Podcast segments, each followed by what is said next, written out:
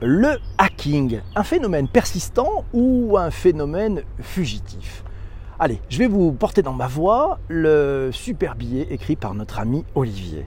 Quand on parle de hacking, on pense immédiatement au piratage informatique, à l'image d'un individu derrière son ordinateur aux yeux rougis par les lignes de code et par l'absorption de doses importantes de caféine. Agissant sous pseudonyme ou dans l'anonymat, son passe-temps favori est la recherche de failles et de vulnérabilité dans les systèmes informatiques. Rendu populaire dans les années 80 avec le film War Games, vous vous souvenez, c'est un film dont l'histoire tourne autour d'un jeune étudiant surdoué qui réussit à détourner le système informatique du Pentagone pour simuler une troisième guerre mondiale. Oui, ça vous rappelle des souvenirs. Le terme hacking a été proposé la première fois, sachez-le, par le célèbre laboratoire d'informatique, le MIT, le Massachusetts Institute of Technology. C'était dans les années 60 pour désigner le fait de bidouiller et d'expérimenter des choses avec l'informatique pour le plaisir. L'origine du hacking, elle est aussi vieille que celle de l'informatique. Pendant la Seconde Guerre mondiale, un mathématicien et cryptologue britannique du nom d'Alan Turing, ça vous dit quelque chose, a mis au point une machine pour décrypter les messages envoyés par les nazis sur le fameux réseau Enigma. Alan Turing est le véritable père du hacking et ces techniques de décryptage d'Enigma ont été tenues secrètes, tenez-vous bien, jusqu'à l'an 2000. Alors, hacker ou pirate? Bah, Les médias traditionnels confondent souvent d'ailleurs ces deux profils. Le hacker, il est motivé par la passion, le jeu, le plaisir et l'échange avec son groupe. Le pirate est plus cupide, il exploite les failles détectées par les hackers pour son propre compte. Le hacking place les hackers au cœur du développement de nos sociétés, c'est-à-dire au cœur de l'information et du partage d'informations. Le noyau du système d'exploitation Linux a notamment reçu de très nombreuses contributions, sachez-le, par des milliers de hackers bénévoles, tout cela pour améliorer la sécurité.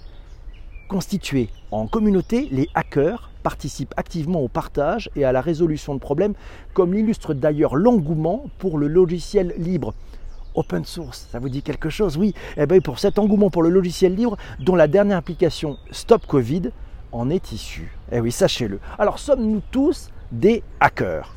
Les communautés de hackers, elles poussent à la généralisation et au partage du savoir, sans que cela se fasse sur la base de critères tels que la position sociale, l'âge, la nationalité ou encore les diplômes. Ainsi, le hacking peut forcer le partage de l'information par la ruse on appelle ça le social engineering.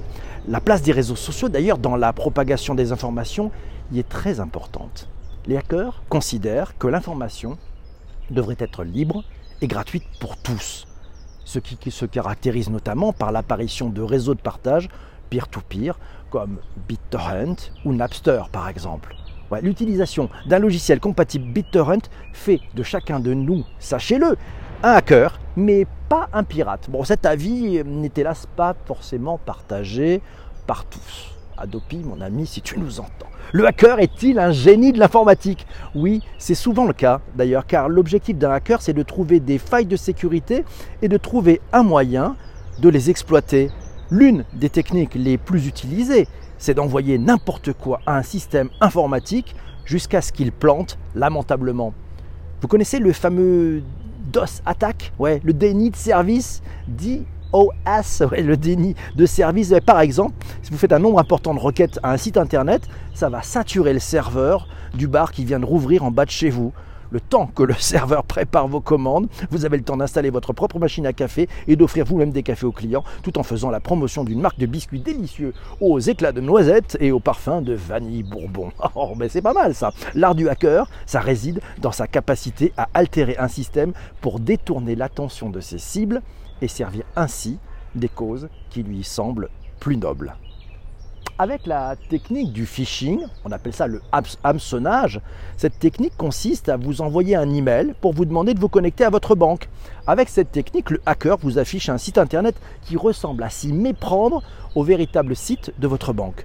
Cela va lui permettre de dérober facilement vos codes d'accès et de les mettre à disposition de sa communauté pour divers usages pas forcément terrible. Alors, black hat, grey hat ou white hat, vous savez, vous avez entendu parler de ça, hein le black hat, le grey hat ou le white hat, ben, ils sont tous les trois des experts en sécurité informatique. Mais la frontière entre eux est assez mince. Ce qui peut les distinguer, c'est l'éthique et la déontologie associées à leurs actions.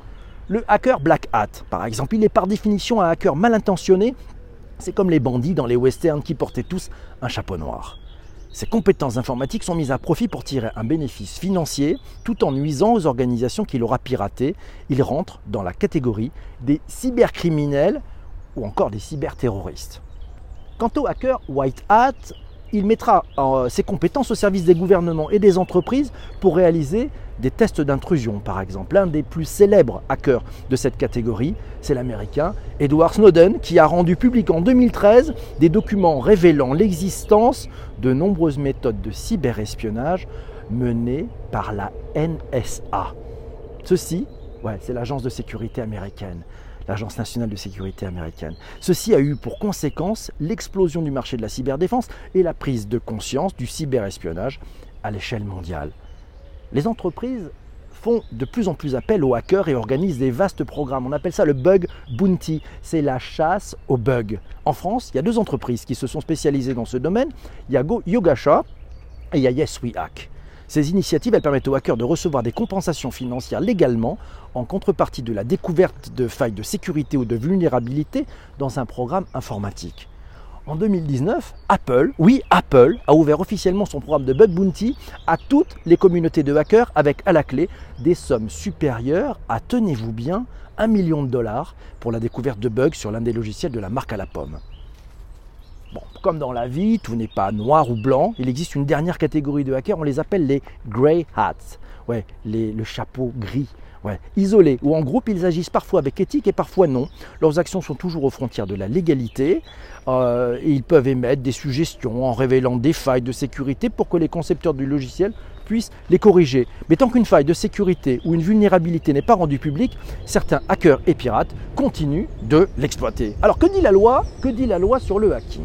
Ben, La loi, comme on l'a bien compris, elle nous dit qu'il est assez difficile de distinguer un bon hacker d'un mauvais hacker. D'ailleurs, allez, les inconnus, les chasseurs hackers, ça vous rappelle rien Didier Bourdon, Bernard Campan, Pascal Légitimus ont certainement d'ailleurs un avis sur le sujet.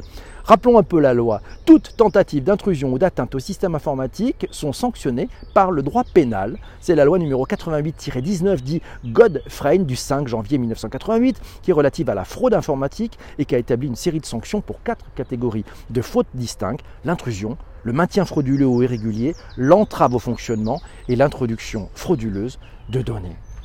L'anonymat L'anonymat associé aux attaques ciblées peut également constituer un problème quant au droit applicable, mais ça pose la question de la légitimité des actions au profit du plus grand nombre. Le mouvement activiste, ben, ce mouvement activiste, il est popularisé par le collectif des Anonymous, derrière lequel se cachent des centaines de communautés d'internautes agissant de manière anonyme et dans un but particulier. Ils se posent comme des défenseurs du droit à la liberté d'expression sur Internet et en dehors. Dernièrement, d'ailleurs, à la suite de la mort du basketteur George, Floyd, les Anonymous ont fait parler d'eux pour soutenir le, le mouvement Black Lives Matter en s'adressant au public sur euh, Facebook et en menaçant les organisations gouvernementales de rendre publiques les exactions commises partout dans le monde et en terminant par ce message We are Legion, expect us. Nous sommes légion, redoutez-nous. Le hacking, c'est impossible, dit la fierté, c'est risqué, dit l'expérience, c'est inutile, dit la raison. Essayez, murmura le cœur, un hacker anonyme, mais un pirate au grand cœur. Et puis bon, il y a des bonus. Un bonus numéro 1 dans cet article avec dans les années 60. C'est Steve Wozniak qui a conçu la Blue Box. Elle fut vendue par un certain Steve Jobs avant qu'il ne fonde Apple. Cette petite boîte permettait de passer des appels longue distance sans payer en reproduisant les tonalités bien précises. Alors, hacker ou pirate chez Apple On ne sait pas. Bonus numéro 2, ben, le livre que nous recommande notre ami Olivier. C'est Xavier Niel, c'est La Voix du Pirate. Merci beaucoup. Super billet d'Olivier. Je vous encourage à allez le lire sur le digitalpourtous.fr. Alors vos commentaires, vos commentaires, ben, c'est Patrick qui nous dit les créateurs de Macintosh étaient des pirates. Il y avait le drapeau au-dessus du bâtiment et c'est Raphaël qui nous disait les Anonymous ne sont pas une communauté, c'est plus une idéologie. Intéressant. Et puis c'est difficile, nous signale Martine, d'avoir une vision manichéenne peut-être des choses. On pourrait parler du programme Prisme. Voilà, Alors tiens, Martine pose d'ailleurs une bonne question. Est-ce que ce n'est pas juste une question liée au positionnement du curseur, 100% euh, subjectif? Ah, ça pose pas mal de choses. Alors tiens, c'est l'ami d'ailleurs, euh, on, peut, prendre un peu ceux qui ont répondu d'ailleurs. Alors des épisodes, si vous voulez aller plus loin bien sûr sur ce côté de hacking, euh, rappelez-vous l'épisode numéro 118 du, du Digital pour tous, c'était le corporate hacking. C'était quand certains salariés hackent l'entreprise pour faire bouger plus vite les lignes. Voilà, c'était les corporate hackers, un beau sujet. Et puis on a eu aussi le growth hacking. Vous savez, c'est les potes d'engagement. Euh, c'est la course à la taille, au nombre de likes, de mentions, de commentaires pour être plus visible et tromper les algorithmes. Bah oui, il y en a qui utilisent ces techniques de pod, d'engagement, qui se fichent à ce qu'on appelle les growth hackers. Ouais, ceux qui veulent gagner tout de suite et très très vite. Et puis voilà. Mais sinon, bon, le hacking, c'est aussi un mouvement du do it yourself. C'est-à-dire on le fait nous-mêmes, on trouve des, des moyens malins, intelligents d'avancer et de faire et de faire effectivement les choses. Voilà. Growth hacking, on peut en parler. C'est notre amie Louisa. Louisa qui, effectivement a vécu une belle expérience, qui a été impressionnée par l'expérience immersive que nous avait fait euh, Gaël Musquet. Je ne sais pas si vous connaissez, c'était au sommet du digital et ça nous a permis de comprendre ce qu'on pourrait ressentir en plein blackout post-cyclone. Par exemple, merveilleuse expérience. Et c'est Fabrice qui dit oui, il a toujours été impressionné par, par ce mec, par l'ami Gaël. Oui. Les hackers ont pour la plupart cet esprit de to serve and protect. Mais lui, effectivement, Gaël Musquet arrive à incarner ça d'une façon assez exceptionnelle. Et à côté de ça, il est en plus adorable. Il a bien raison, notre ami. Il a bien raison, notre ami Fabrice. Euh, ça fait plaisir d'ailleurs d'avoir des hackers qui ont du sens. Ouais, et Christian et et all PPC a hacké mon réveil, je crois. tu pas partir lancer, Martine? Ça fait du bien. Casa, LimeWare, Imul aussi. Ah bah oui, tout ça, c'est effectivement des, moyens aussi de, pouvoir pirater euh, les choses. Alors tiens, bah, c'est aussi l'ami Dark Linux qui nous dit méfiez-vous. Ça, on pourrait aussi, tiens, ça peut faire un peu la, un peu la conclusion de cet épisode, euh, la conclusion de cet épisode. Il nous le dit, l'ami Dark Linux, il n'y a plus de gens normaux sur Internet. Donc oui, le phishing est en hausse et le vieux briscard ne se fait pas avoir car il a des adresses mail pour chaque usage précis. Pensez-y, allez revoir le tuto de notre amie Alice sur le digital pour tous, justement comment avoir plusieurs adresses, notamment avec Gmail. Mes amis, merci d'avoir écouté cet épisode sur les plateformes de balado diffusion. Je vous laisse, je reste avec ceux qui sont là pendant le direct. Merci beaucoup et merci encore, bravo Olivier. On va lui faire un super rôti. C'est parti.